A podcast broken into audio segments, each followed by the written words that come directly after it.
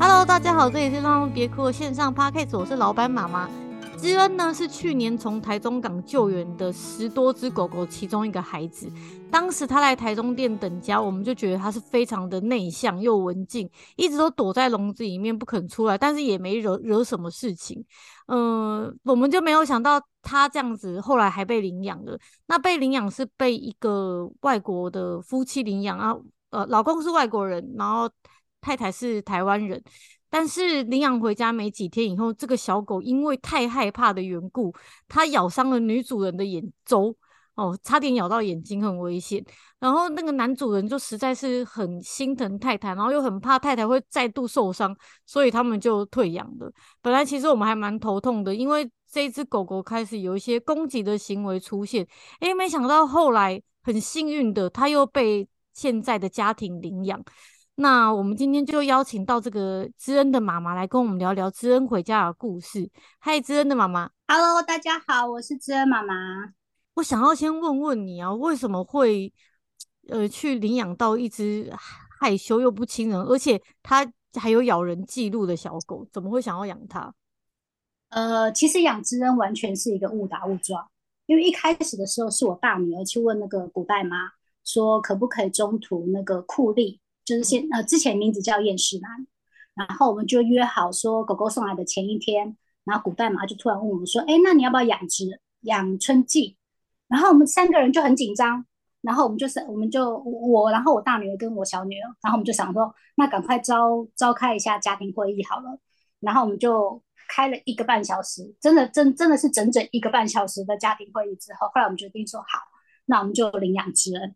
呃，领养春季，可是怎么会从这个想你你们怎么会开始想要中途？因为你们本来想要中途的那只厌世男，其实跟知恩的个性有一点点像，就是不太亲人的嘛。那我知道那个厌世男他，呃，那时候就有人要领养的，所以他可能在这个部分就推荐你们要不要照顾这一只个性类似的小狗。但是你们怎么会想要中途？呃，中途是因为之前我我女儿有认，就是帮古代嘛中途过一只叫乌迪的狗，那时候我们帮它取名叫点点，嗯，然后在我们家有待了三四个月，嗯，然后因为是从奶狗开始，所以我们跟它其实那时候感情建立的也挺好。可是因为它跟我们那时候我们家还有一只是马尔济斯，可是它跟我们原本的那只马尔济斯相处的不好，然后就是他们会吵架。那呃，我我们其实也是各方考量，然后后来我们也就说要尊重我们家的那个原住民，嗯，所以就忍痛忍痛就是把他送出去。嗯，但是我为了这件事还跟我女儿就是有口角过，然后对还很伤心难过过，对，但是很开心，他现在领养他的那个爸妈是一个很好的家庭，很爱他，很爱他，所以我们就很欣慰。这就是应该是所有中途家庭的心声，就是当你。中途过的小狗，然后最后遇到一个很好的家庭，我觉得好开心哦。对啊，对啊，哦，所以你们之前是因为中有中途过一只小狗，就觉得可以再继续中途下去就对了。对，因为刚好那时候我们那个马尔济斯地堡离世，他是在去年的二月二十七离世。然后那时候我们跟古代马说要中途酷吏的时候，是在四月份的时候。然后其实那时候，因为我还没有走出伤痛，就是其实太因为养地保养了十几年，很习惯家里地板上有东西在走动。我我讲这件事给我同事，这个时候同事还笑，他就说。那你就去买一个那个扫地机器人啊，对呀、啊，一样地板有东西在走动，嗯嗯，然后我就说不一样不一样，那真的不一样，就是你会觉得家里有东，就是有有一个人在等你，有那种回家的感觉，很温馨，很很很快乐这样，嗯，对。然后我女儿就是看我，她可能看我觉得说我好像还没有从难过的情绪走出来，对，然后她就说那就先中途中途一只狗这样安慰我。对，嗯嗯嗯，哦，所以说一开始是因为难过，所以就是先用中途的方式。那后来你们说你们开了一个小半半小时的家庭会议，讨论要不要直接领养春季。你们这中间讨论了什么？关键点在哪里，让你们决定要领养？对，因为我觉得呃，还其实还蛮就是呃帮我设想嘛。我觉得，因为其实我们各方考量之后，他们是觉得说暂时先不要养狗，因为我们前面一只狗就是它应该是狗舍出来的狗。然后花了很大的金额在医药费上，对，然后所以他们就觉得说，嗯，因为之前的潜力就是潜力让他们觉得说，哎，养狗其实是很花钱的，所以他们就有点害怕再养狗。所以那时候他们就觉得说，哎，我们可以中途，但暂时不要养狗。可是那时候古代妈一直跟我们讲说要不要养春季的时候，其实我很心动，因为我就觉得，天啊，我可以获得一只狗，而且是我的狗，我我觉得很开心。然后所以那时候就是各方的讨论，我甚至在讨论的过程之的过程之后有就是伤心难过这样。对，然后的话，呃，可能想到第一个是想到我原本的地保，哦，因为那时候地保是手长大就带回家。我们一开始其实养。地保的时候，他是亲人不亲狗，然后呃，我们那时候是我们家第一次养狗，是在我女儿国中的时候。然后那时候一开始决定要养狗的时候，我小女儿就很兴奋，她就是查各种资讯，然后也关心到姐姐说，呃，有鼻子过敏，所以他就选了那个马尔济斯，因为她觉得说那个是不会掉毛的狗。嗯，然后就跟对方联络，然后对方虽然说是他们自己家里的那个母狗生小狗。可是后来回家之后，我觉得，所以那时候我们是用支付疫苗接种的预防针费用付款，嗯，然后可是事后想想，我觉得它应该是狗舍挑剩下的狗，因为那一开始养了两只，因为想说第一那个让狗有伴，然后再加上就是很公平，因为我有两个小孩，一人一只，嗯，然后也让他们自己帮小狗取名，对，然后然后可是回家之后发现他们的身体状况很多。有什么樱桃眼啊、皮肤病啊、肝脏移位啊，甚至到后来前几年就很严重的脊椎易阻塞，造成半身瘫痪。然后而且地保有心脏病，在长期吃药。然后甚至到他离世的前一，就是前几个月还做了脾脏移除。对，然后每一年的健康检查，每一年的洗牙，对，其实就是养了他们这样家家种种，等于几乎是。一辆 March 瀑布的钱，嗯嗯，对对，然后因为每次对每次小就是小狗生病的时候，我们都会跟着担担心难过，嗯，然后会投入就是照顾他们的过程，然后因为我们都是三个人一起行动，所以小孩就看在眼里，他就觉得那个过程其实很辛苦，然后也很煎熬，然后再加上费用，其实对我们来说其实是蛮庞大的，嗯，对，可是我们就是这样一路这样撑过来。对，但是他们就觉得说，哎，如果养狗是一个这么花钱的事情的话，那他们觉得中途就好。嗯，所以那时候地保离世之后，我们才会决定说，哎，那先中途好了。嗯嗯嗯嗯，对，因为这个狗从小到大都在花钱呢，我就是一直在生病的状态。嗯，对对对，就是前前前前面两只，对，他们一直在花钱。嗯，然后所以那时候古代嘛说要让我们养春季的时候，其实我很开心。对，我非常开心。然后其实那时候小女儿一开始是反对的，因为她觉得说我们的状况，当时的状况，他觉得不适合养狗，而且他觉得说我们就算要养狗，应该也是过几年再养。嗯，对。然后为，为什么他会觉得当时不适合？是因为经济的关系吗？呃，就是因为因为我们是两年前搬来内湖，然后就是自购屋这样。对，虽然没有很大，但是就是。也是有背贷款，嗯嗯，对，然后他就觉得说，我们应该是先赶快把房子的房贷还清。然后 我小女儿其实是一个很务实的，嗯嗯，一个孩子，对对对对对。然后大女儿可能是，呃，因为她那时候已经呃就是登记结婚了，嗯，然后她其实她已经后面的路已经规划好，就是就是会去美国。那她可能也想说，哎，她即将去美国。然后她也想要让我有一个陪伴，就是有人陪伴我的感觉。嗯，对，所以那时候他其实是赞成说再养狗养春季的，然后就变成两票对一票，所以就通过了。哦，哦，所以是三票，然后两票对一票，两票要养狗就通过了。你也没有所谓的选嘛，对不对？因为就是古代妈直接推荐推荐知恩给你们，你们就养了它了啊。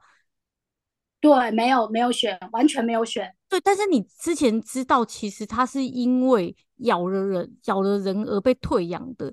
你怎么，你们怎么都不会担心这件事情？这件事情有出现在你们的家庭会议上被讨论吗？哎，没有哎、欸，因为其实我是一个比较广大的人，就是如果当我决定要做一件事情的时候，我会呃想尽办法的全力以赴。我我的个性啊，就是当我会做一件事情事情之前会，但是我也有点冲动，因为我是射手座，嗯嗯，就是就是广大又冲动，有没有？但是呃，恩恩会咬人这件事情，在我们的家庭会议里面是并没有被讨论拿出来讨论的。哇，这件事情是人家退养的主因，结果你们完全没有把它拿起来讨论呢。所以我就说，根本就是注定是命中注定是我们家的孩子啊。嗯，对，因为我小女儿现在感情跟他超好的，嗯，然后超爱他的，嗯。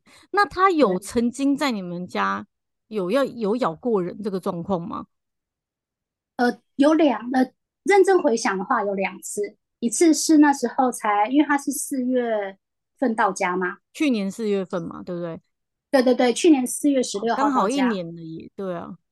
快了，对啊，对啊，快了。然后那个那时候我们就跟原本的呃，去年四月二十四号的时候，我们跟原本中途之恩的那个米奇跟胖达的爸妈，就约在那个新竹的狗公园。然后那时候我们就想说，哎，因为其实知恩到家之后，他都一直躲笼子，那我们也希望说，哎，可以让他出来放风一下，所以我们就还就开车去新竹找他们。然后结果他要出笼子之前，因为他不出来，他有点害怕，所以我就拉他。所以那时候他要被我拉之后要冲出来之前，有做事要咬我。那个米奇爸爸看到的时候，他也吓了一跳，他就说：“因为受伤。”我说：“没有，没有，没有咬到，对，没有咬到。”然后第二次是去年的五月二十八号，我们就是去参加狗聚，然后在幸福农场。然后那时候你你也在那里，然后你有问我说：“你其实那时候你很很那个亲切的来，就是跟我们聊天。”然后说真的，那时候我还不认识不认识你，可是我女儿就是一副。好像见到粉丝一样就很开心，还说：“哎、欸，昌昌 Cibo 然后，对，我大女儿那时候是我大女儿，就好像粉丝见面会这样。然后那时候你就有很亲切的过来跟我们聊天，你就有问说：“哎、欸、哎、欸，那知恩有没有咬过你们啊？”然后我们那时候还跟你讲说：“没有，知恩没有咬过我们。”就当天回到家的时候，就在那个要帮他呃擦身体干嘛的时候，他就有做事要咬我大女儿。详细的过程为什么突然会想要咬你们呢？不知道哎、欸，那时候其实详细的过程我不是太记得，因为这是我大女儿回想起来的。嗯嗯嗯，小女儿回想起来的，对。然后她就说，呃，也是要做事要咬她，但没咬到。嗯，对。可是因为我们就是可能之前有被心理建设，因为古代嘛，就是要要把那个知恩带给我们的时候，有把他的状况都跟我们讲。嗯，对，然后所以我们其实很还蛮镇定的，没有害怕。然后他要咬我们，我们也就是没咬到之后，我们就装没事，嗯，也不去强调他这个动作，嗯嗯。然后就是之后就都没有再发生过了。哦，那他回家以后啊，有没有跟你们想象中的有什么不同的？呃，想象中不同吗？应应该是说。那个古代马一开始就讲说他的状况，所以就是闪屎闪尿这件事情，我们就是把它当成日常，嗯，然后只是扛笼子这件事情是算是一个变通的方式，因为他没办法走出家门，然后可是我们又想要他赶快融入我们，然后跟我们混熟，所以我们就很认真的每天早早晚一次带他出去，然后扛笼子出去，然后到定点之后再把它放出来，然后等他玩的差不多了，再打开笼子让他进去。然后再扛回家。嗯，他是没有办法跨出门，然后，走这个这个楼下到公园这条路就对了。所以你们现在都把它放在笼子里面，嗯、然后提出去。对，没办法。哦、对，因为笼子、不好在它也还长得没有很大只，要不然哪扛扛得动呢？真的，真的，它现在如果是以现在的体型要躲笼子，我们就是完全没办法，就是手臂会断掉这样。它现在几公斤呢？十二。哦，因为我去年看到他的时候，他还非常的小一只，所以他现在十二也长完了嘛，也不大了。对对对对对，我们有带他去做过健康检查，因为可能是那个地保的阴影，所以我们那时候我女儿就有说，嗯，因为知恩刚来的时候，他其实有一段时间一直都在拉肚子，就是那个便便都不成形。嗯、然后我们有就是线上先问，就是我们之前认识的医生问说，哎，他的状况，所以他有先就是呃稍微帮他看，第一次去看就也是在医院给人家。那个闪屎闪尿，然后后来之后就是医生就会线上帮他稍微看诊，然后就拿药吃，然后就有有恢复。然后可是后来我们也就说，哎、嗯、呀，那时候就有在评估说，哎，要帮他做保险，还是要呃让他做健康检查。然后我们三个人讨论的结果就是说，那帮他健康检查好了，因为就这个才是治标。对，保险这感觉有点治本。哎，讲错了，讲错了，刚好颠倒，就是健康检查有点治本，如果有什么状况的话，我们就可以及早做准备嘛。嗯嗯嗯，对，然后然后如果是保险是治标，所以后来我们就想说，好，那我们就我们就帮他做健康检查。对，那然后那结果他检检查的结果还好吗？很健康啊，嗯、就是他应该只是单纯的因为紧张而而而而落赛这样子。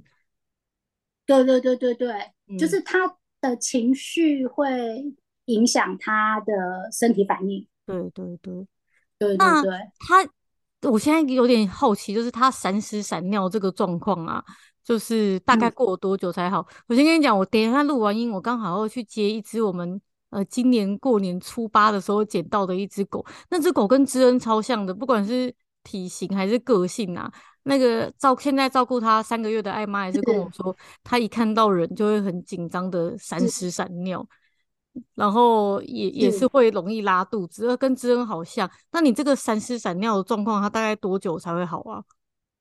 哎，要好几个哦，要好好久哎、欸。他是看到人太害怕，或者还是太兴奋，所以他就会这样子，对吗？都会，都会。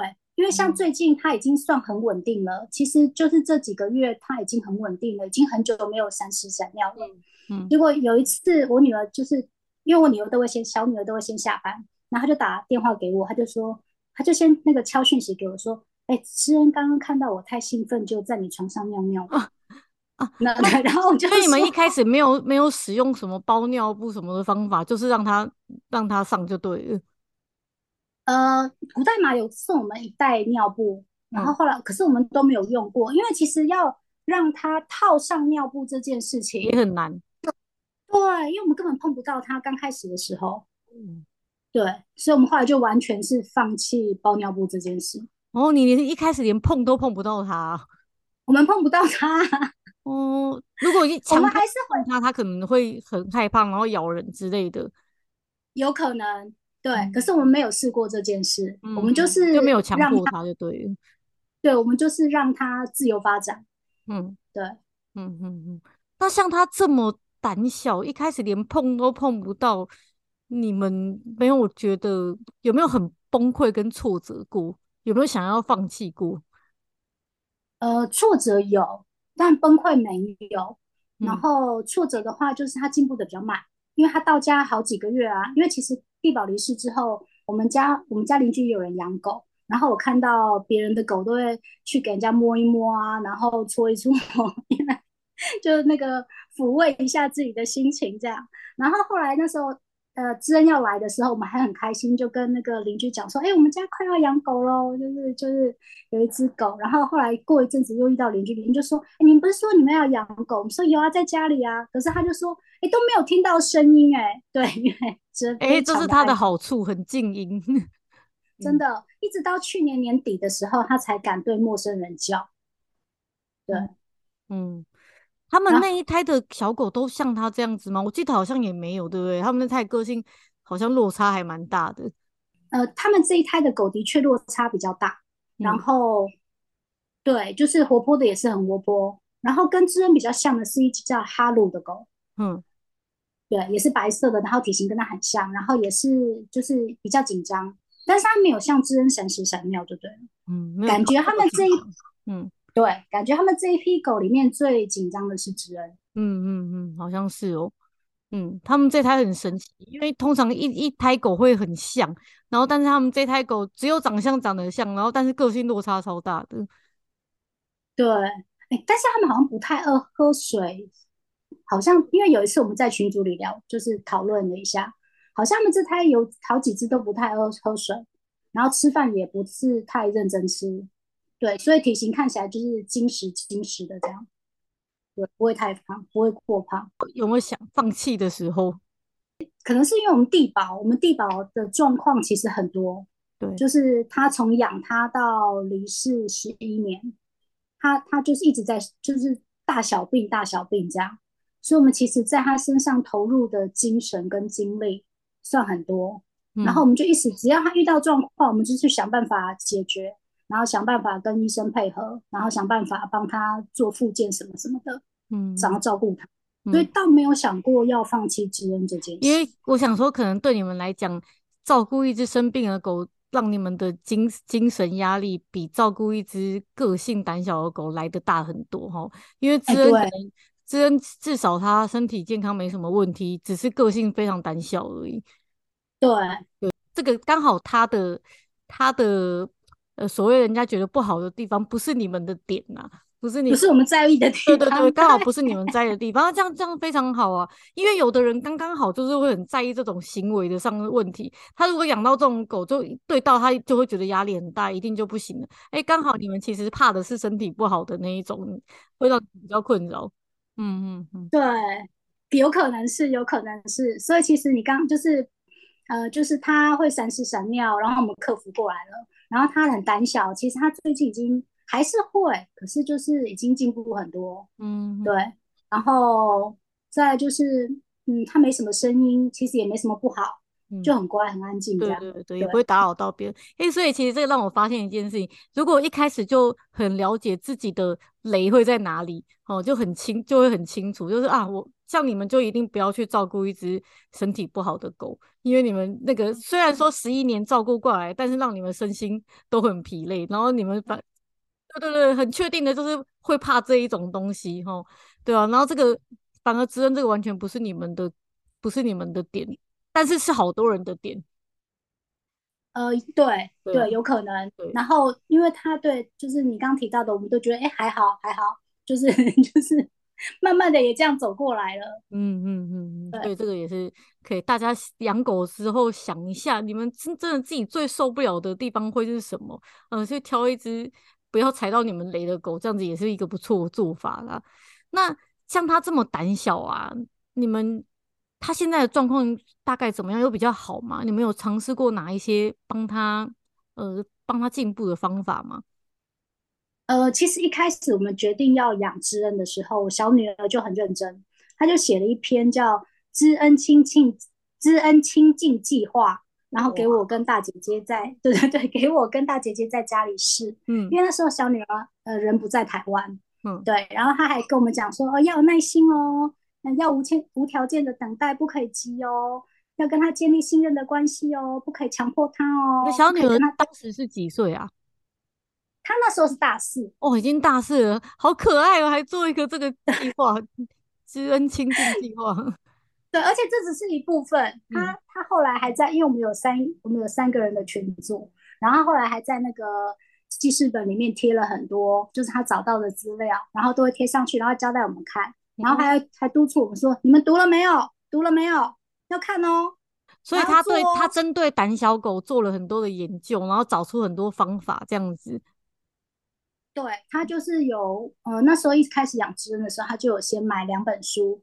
就是在那个呃线上，就是线上的书，然后先读，然后后来就是又做了这个计划，然后又有上网络去查查一些就是专家的建议，说，哎，如果你遇到胆小狗的时候，大概要可以做哪些事情？嗯嗯嗯，对，然后还有叫我们做一个什么 touch 的训练，嗯，我们后来有成功有 po 在 IG 他的那个知恩的 IG 上。嗯嗯嗯，那你个人觉得你们试过这些方法，觉得对于胆小狗最重要的要素有哪些？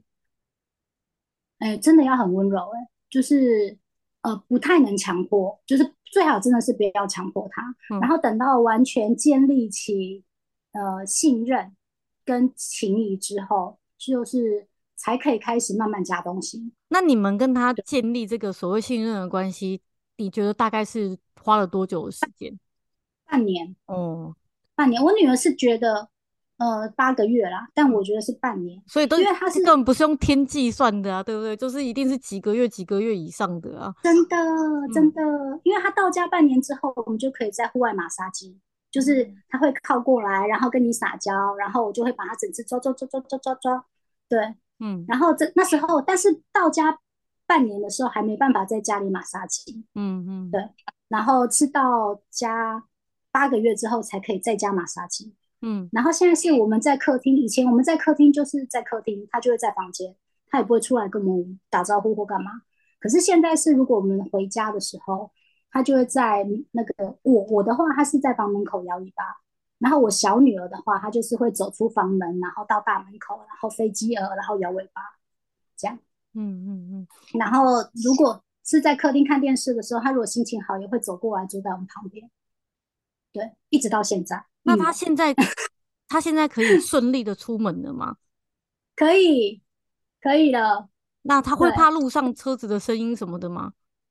会，但是就是呃。我我们有去，就是呃一开始看书，然后查资料嘛，然后后来就是呃陪他就是做训练之后，发现都没有进步，然后我们就有去那个看那个就是呃有报名丁狗丁狗的那个上课，对，然后呃他就是有建议我们说，他有看我们跟知恩的互动，然后给建议，然后告诉我们说，哎，怎么做会更好。因为其实这也应该是很多养胆小狗的人困扰，如何把它带出门。对，因为刚开始我们那时候第一次上课的时候是在公园，然后就是知恩要走去哪里，我们就跟着他走。其实一开始散步也是这个模式，就是如果有上牵绳的时候啊，但是如果去什么迎风啊，或者是什么狗公园，我们就是放绳让它自由快乐的跑。但是有上千绳的时候，它走到哪里，人类跟到哪里。然后那个老师是说，其实要。呃，给他某种程度的压力，不可以什么都顺着他。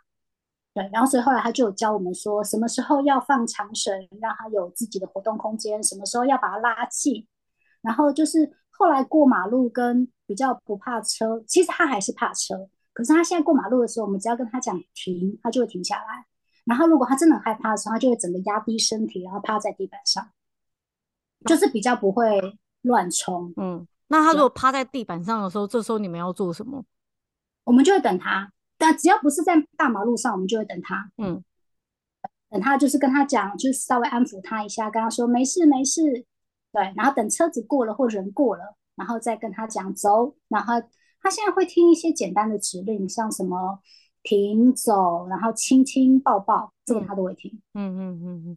那如果他刚好卡在大马路中间的话，那是要把它抱起来离开吗？没办法抱他哦，他没有办法，现在也没办法抱，是不是？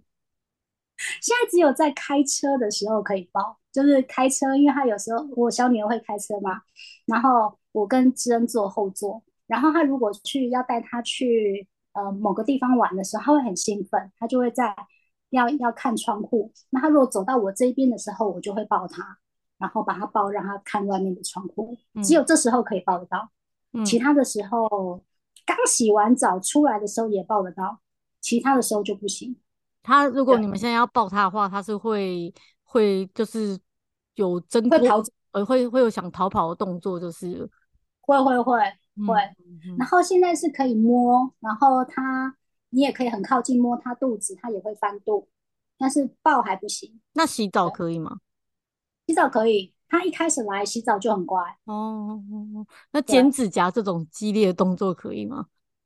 剪指甲、磨指甲不行，这个还没克服。可是剪指甲可以，嗯。但是我们剪指甲都是我女儿很温柔，她都剪很少很少很少。